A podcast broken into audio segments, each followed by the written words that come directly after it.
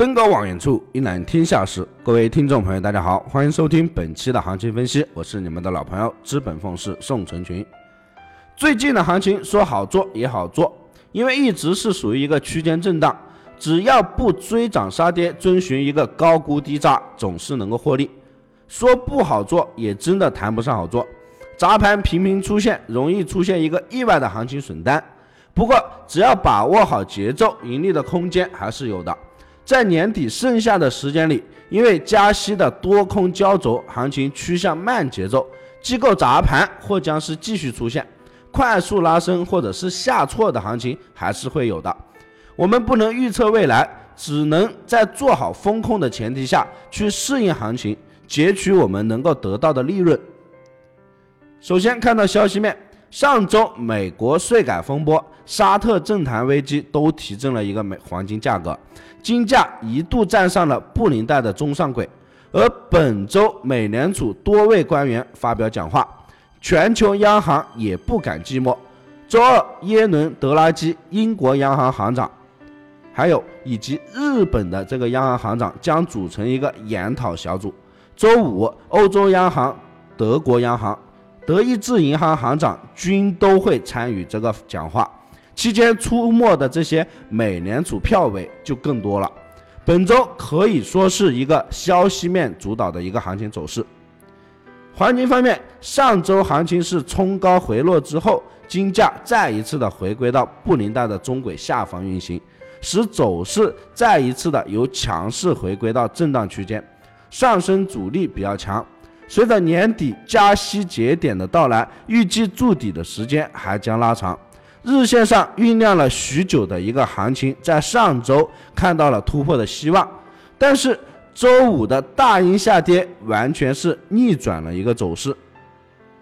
不过，我认为，虽然金价被打落云端，但是价格最终还是在一千二百七十三支撑住了，而且周一亚盘没有延续一个跌势，那么。本周继续走低的一个可能性就不大了，我们还是维持低位做多的一个看涨思路。而在短周期上，黄金价格跌破了趋势线的一个支撑位置一千二百八十二附近的一个支撑，短线上这里就将转变成一个趋势线的压力。日线我们需要关注行情反抽到一千二百八十二的一个压制情况。如果这里反复上冲不能够破位，那我们就可以考虑一个短空。原油方面，近日沙特方面的王位是带来了一个潜在的危机，以及下个月将减少原油出口的一个表态，为油价带来了一个上涨的动能。而沙特近期的局势也提高了该国在减产方面持有更加激进的立场的一个可能性。短期内油价将得到一个支撑，然而高涨的油价对于原油大胃王印度却犹如一记棒喝，或将是倒逼印度原油需求的一个回落，为油价的长期涨势带来了风险。那么技术面来看，原油周线五连阳，上周的行情可以总结为冲高之后高位震荡，近几个交易日当中一直都是处于一个高位运行。油价反复受阻五十八美元附近，多头没有能够进一步延续涨势。那么周线一带有上影线的小阳维持五连阳的一个排列，彰显出多头的强劲的一面。那么上周油价几乎都是围绕五十七关口在上下运行，连续的高位徘徊，加剧周期指标修复需求以及一个回撤风险。所以说，日线短周期指标已经是率先开始下探了，日线是倾向看空的。那么，原油经过持续的上涨行情之后，从上行空间来看，上周已经没有太大的一个空间。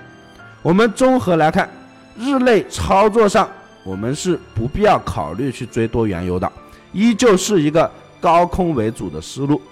本周将会延续这样的一个思路，大幅拉升之后。必然有调整的空间，关注上方五十七点五到五十八点零一线的阻力，下方五十六点五到五十六点零一线的支撑。由于不同的投资朋友资金量、仓位情况以及抗风险能力不尽相同，所以在这里也不宜给出具体的一个进出场点位。需要实盘指导的朋友，把你的资金量、仓位情况告诉我之后，我会根据你的具体情况来给出针对性的一个操作策略。思路决定出路，把复杂的事情简单化，简单的事情重复做，遵循既定的原则，大胆的去探寻投资的乐趣。本团队专注市场动态，解读世界经济要闻，对原油、黄金有深入的研究。我会尽我所能，以我多年的研究经验，带领大家走在市场的前端，给到大家帮助。关于更多的价值资讯，大家可以添加我的个人微信，大写的 L，小写的 H，八八八零零七。那里会有更详细的行情分析、名师的实时指导，给到你更多的帮助。以上就是本期的全部内容，感谢大家收听，希望大家点击订阅，持续关注本人，我们下期再见。